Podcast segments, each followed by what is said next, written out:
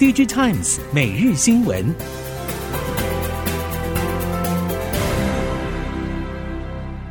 听众朋友们好，欢迎收听 DigiTimes 每日新闻，我是翁方月，现在为您提供今天的科技产业新闻重点。首先带您关心。近日在上海举办的 SEMICON China 半导体展会依旧热络。对台湾供应链来说，美国禁令红线之外的商机还是相当巨大。半导体相关业者表示，美中冲突加剧之下，去美化和去中化效应将更为显著。不少台湾设备与零组件厂的中国营收比重持续拉升，抵消今年台积电、日月光等晶圆代工、封测、记忆体和面板客户下单与拉货放缓的缺口。不少台湾半导体设备厂就低调表示，中国需求强大，各地新厂建置与扩产需求强劲拉升，采购价格也相当漂亮。近两年已经是台厂的主要成长市场，反而不是台积电等厂。但这些相当敏感，都是低调进行中。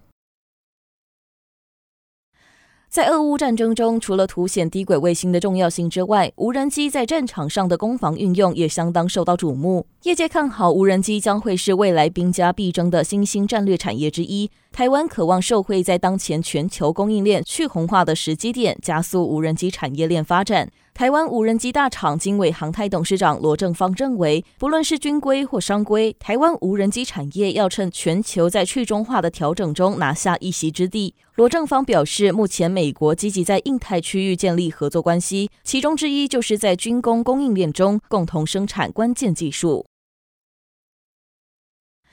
美国零售业巨擘沃尔玛近期决定为全美卖场部署最新一代零售物联网平台以及电子货架标签，预估将掀起浪潮。元泰预估今年底出货，沃尔玛将在明年初开始安装，预计安装卖场五百家，总数达到六亿片。元泰预期沃尔玛这项举动渴望带动更多零售业者导入电子货架标签，北美地区即将出现爆发性成长，估计明年电子货架标签将是元泰明确的成长动能。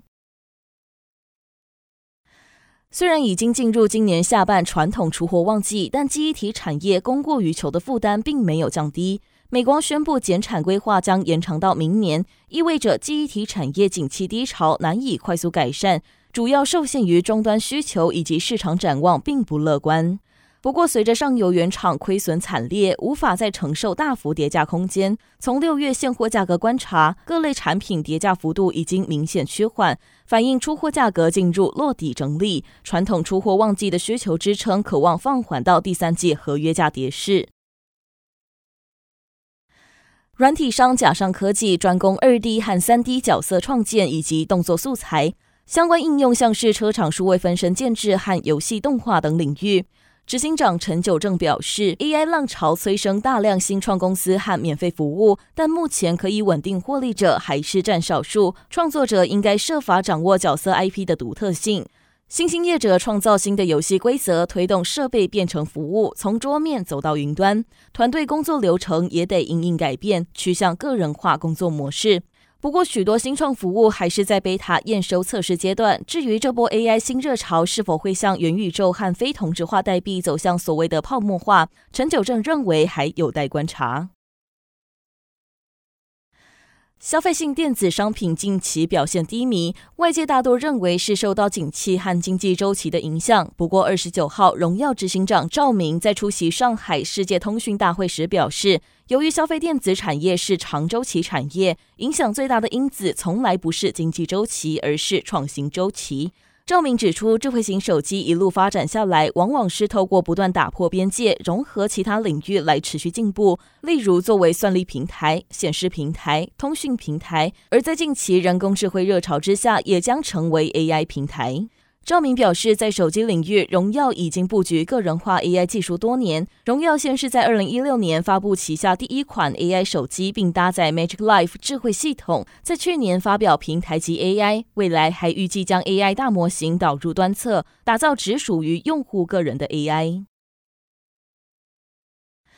随着手机品牌魅族在去年被吉利旗下的星际时代收购，成为星际魅族集团之后，正式确立手机与汽车结合的决心。魅族也在前几年少量发布之下，今年再次强势推出魅族二十系列手机，并在今年上海世界通讯大会中展示车机互联的能力。星际魅族集团董事长沈子瑜表示，魅族作为中国智慧型手机的先驱，重视人机互动体验。而随着智慧型手机产业飞速发展，成为数位生活中强大的终端载体。从手机创新的角度来看，魅族朝向智慧座舱系统发展，也将汽车带入世界通讯大会中，强调多终端和全场景的目标。尽管消费电子市场还在缓步复苏，不过半导体供应链抱持乐观前景者不在少数。针对近日美国正式宣布的宽频公平接取与部署计划，业界认为将开启美国网络宽频大基建的商机。举凡网通系统组装、网通晶片供应链，甚至是内含采用化合物半导体制成的 RFPA 通讯元件等，都将受惠。台系业者中，以规模最大的日月光集团和深耕光纤模组多年的讯芯，都渴望搭上成长列车。化合物半导体更是光通讯用收发元件的重要制程，包括上游的磊晶片厂全新光电、英特磊、联雅光电等，都持续布局光通讯应用。三五族晶圆代工厂稳茂等，也早在五到六年前就展开光通讯布局。近期显示驱动 IC 需求因为库存调整的时间比较早，也比较快出现反弹回温。业界传出不少封测代工厂确实感受到显示驱动 IC 封测量能复苏。台系显示驱动 IC 封测双雄之一的奇邦，在中国 IP 的子公司其中第二季订单满手。此外，向来以承接超微 CPU 封装闻名的中系通富微电，也传出近期厦门通富显示驱动 IC 封测大有斩获。熟悉封测业者坦言，中国目前还是全球科技业重要且无法取代的市场。半导体领域包括 AI、HPC、车用晶片等，中国本土业者仍然致力开发。对于台系业者来说，也还是可以积极争取的策略合作伙伴。